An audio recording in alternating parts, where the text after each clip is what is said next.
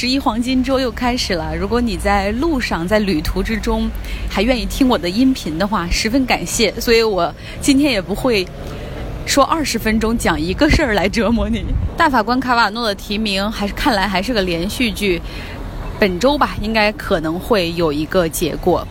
到时候我痛痛快快给你们讲上三十分钟哈，没有了，开玩笑。今天我们做个合集给大家听听。又说错了，总是说我们，还想着梁静在我旁边，没有，他现在离我倒是很近，他现在在东海岸纽约一带，然后玩得很开心。先来讲个老故事吧。总有人想知道沙特和美国之间到底有多好。那这个老故事就发生在二零零一年九幺幺。九幺幺事件之后，大家都知道，美国当时当天领空关闭，所有的机场都关闭，任何的飞机除了美国的军用飞机之外，其他的全部停止。但那一天，国政府特许了让沙特王室的飞机起飞回国。而九幺幺事件，大家都知道，十几个恐怖分子中，绝大部分百分之九十全都是沙特人，因为本拉登他本来也是沙特人嘛。那我最近在看一本书，这本书是小布什任上的第一任财政部长的回忆录，叫 O'Neill。呃，他那个书是整个回忆他在内阁中工作的这两年，但是其中写到一个片段，就是九幺幺事件之后，他负责的任务呢是打击。你想，他是做财政部长嘛，他负责的任务是打击这些恐怖分子背后的资金网。然后当时他们就很快呀，马上就开始追查这些恐怖分子背后的这些资金的来源，但是很多最终都汇集到了中东地区，然后有一些就是沙特。这个时候就需要沙特的。政府包括沙特的金融部门去配合他们的调查，开放一些信息，才能够查出到底是谁在背后这个金主。但当时美国政府就说，这个考虑到地缘政治，然后考虑到和沙特的特殊关系，那么放一放吧。所以说切断了很多的资金网络，但是其中最大。的一部分始终是一个问号，是一个谜题。然后这个 O'Neill 就在他的回忆录里面写到说：“说美国跟沙特有多么好呢？在九幺幺事件过后仅仅两个月，也就是说十一月份的时候，当时沙特大使在他的官邸办一场就是为非洲儿童募捐的晚宴。当时谁去了呢？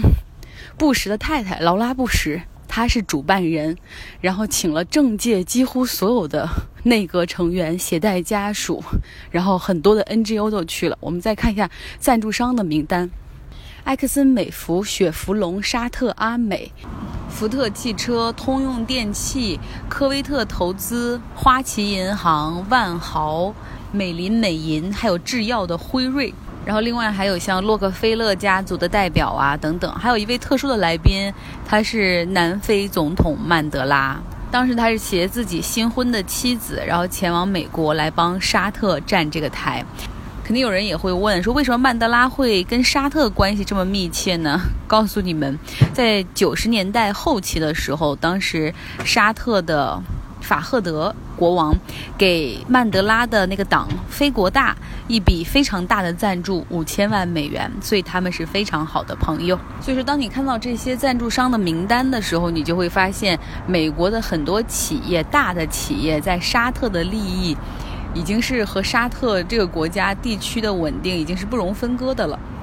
再说回到稍微近一点儿，在奥巴马任上的时候，当时九幺幺遇难者的家属准备起诉沙特政府，然后他们认为沙特政府。对于这起恐怖袭击也要负起责任。最终是奥巴马动用了总统否决令，他签了一纸这个总统的行政命令的一个否决令，就是说这些家属是没有权起诉别国政府。他是这样出来跟公众说的：说我们不希望大家去浪费这个钱，因为你去告沙特政府是没有结果的。然后另外更重要的是，沙特是我们在中东的重要盟友，是因为那个美国已经深陷伊拉克和阿阿富汗，呃，需要这样的一个。忠实的朋友帮他们去稳定中东的局势，包括美国的能源安全等等，巴拉巴拉。所以说，从这儿你可以看出来，不论是民主党还是共和党，在对待沙特的立场上是出奇的一致。沙特是朋友，很好的朋友。为什么呢？是因为不论是共和党还是民主党，他们背后都要竞选嘛，一定要竞选的话，后面就有出资人，而这些出资人通常是大公司、大企业。然后像我们刚才说的那些石油公司啊，他们在沙特、在中东也都有自己的利益，然后他们会动用游说集团去改变，或者是去重塑在前台的政客们的这些观点。那好。总统哈，或者参议员、众议员，他们都需要选举嘛？要选举就要募集资金，interest group 也叫利益集团，要看这些人的脸色。我们说那些不需要竞选的岗位，比如说美国总统可以任命十五个内阁部长嘛？他们都不是，都不是 elected，他们不用选，要是总统任命即可。那这些人可不可以很好的履行自自己的职责，然后无需看企业的脸色呢？我们的那个老师。Robert Ratch，他是克林顿总统任期上的劳工部的部长，他当时给我们讲过这样的一个案例。他说有一天，他的这个副手就来找他说：“部长，你快看一看，这个爱荷华州有一个比较大的一个轮胎企业，然后他们已经频繁出现这种劳动安全的事件，就是因为这个工厂呢，并没有在一个生产线上挂那种安全警示牌，结果很多员工就因为他们并不知道那个生产线有多么的危险，然后就结果划伤了手啊，或者划断手指啊，断了胳膊的也有。”然后 Robert Rush 气坏了，马上他们就坐着飞机去爱荷华州去找这个工厂，然后就说为什么你们不把员工的生产安全当回事儿，连这个安全最简单的安全牌都不放？工厂就是说啊，因为我们要如果放了的话，工会会提各种各样的要求，会影响我们的生产进度的等等啊，各口借口一大堆，然后也表示说不愿意改进。如果这些员工愿意打官司的话，因为他们是认为员工自己没有。注意安全，虽然是工伤，但是自己要承担很多的责任。然后你们可以打官司，诸如此类。这个 Robert Rach 听完之后非常气愤，然后就叫他的手下赶快。招来所有的媒体，然后现场开这个发布会，就把这个工厂的这些恶劣行径，然后全部公之于众。同时呢，也找来那些受害者，就是断了手啊，或者是断了手指的那些工人们，也在那声泪俱下的声讨这个企业，觉得这一仗干得很漂亮，对吧？这个这个企业已经成为了全社会谴责的对象。那结果怎么样呢？Robert Rach 说，他一回到华盛顿那边，马上来电话说，这个企业的回复是我们要把这个厂关掉。你知道关掉这个厂意味着什么？这可能是爱荷华州的一个纳税大户，可能是那个市最大的用工企业，一下子就会损失七千多个就业岗位。州长也来找他，当地的那个劳工们甚至就直接出来说说，我们不希望这个企业走，我们也是被逼无奈才协助美国劳工部开这个发布会的，等等，就所有人。人过来都开始谴责，所以我们以前说银行业有大而不倒。其实，在各个地方上，如果你是牵扯到了成百上千个就业岗位的话，那他们就有一定的谈判的能力。哪怕是美国最后的劳工部长，也要想办法去跟这个企业求和解方案。不说这个了，说个花絮吧，给大家听。在湾区有一场惊天地泣鬼神的演唱会，这就是。碧昂斯 （Beyonce），然后他来开演唱会。在美国这边，演唱会是这样的：让你可以七点入场，然后你七点去了，可能七点到八点半都是电场嘉宾，就是说都是前面预热的嘉宾，可以唱一个半小时。然后真正的这一场的主角。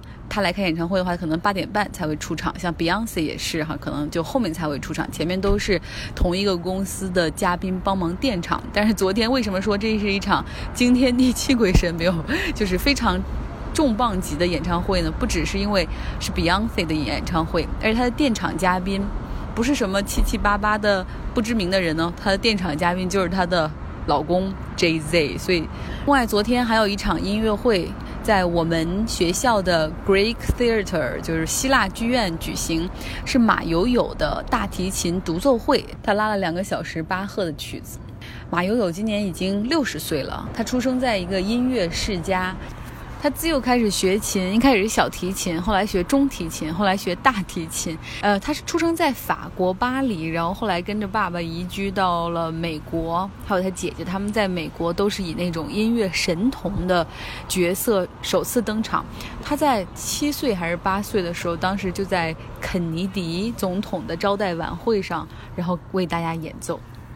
我想说的不是给他的个人介绍，他的事很多大家都知道了。我只是想说，他已经与这个琴与音乐为伴已经五十多年了，到现在他也乐此不疲。这真的很难，一个人的兴趣能够持续这么久，而他真的很喜欢。你看，他这一次在我们学校呃演出的前一天，他还跑到奥克兰。大家知道，奥克兰属于美国贫富差距比较大的城市，然后种族问题也比较严重。然后他又去一个那种在街头，他提前把地点和时间公布，就是说，请大家可以都来看，然后是免费的露天音乐会。最后要说的是，Kanye West 就是卡戴珊的老公坎爷，他最近说自己改名了，他不叫 Kanye West，而是姓 West。然后他现在说，不不准备叫做坎 Kanye，准备叫做以后叫大家就叫他爷好了，好会占中国人的便宜。你知道他小的时候？小的时候，五年级，一九八七年的时候，他妈妈来中国的南京大学教英语，然后他就跟着母亲来南京上了一年小学，五年级。原来还挺正常的，是从中国回去以后性格大变。好啦，十一国庆快乐，大家玩的好，吃的好。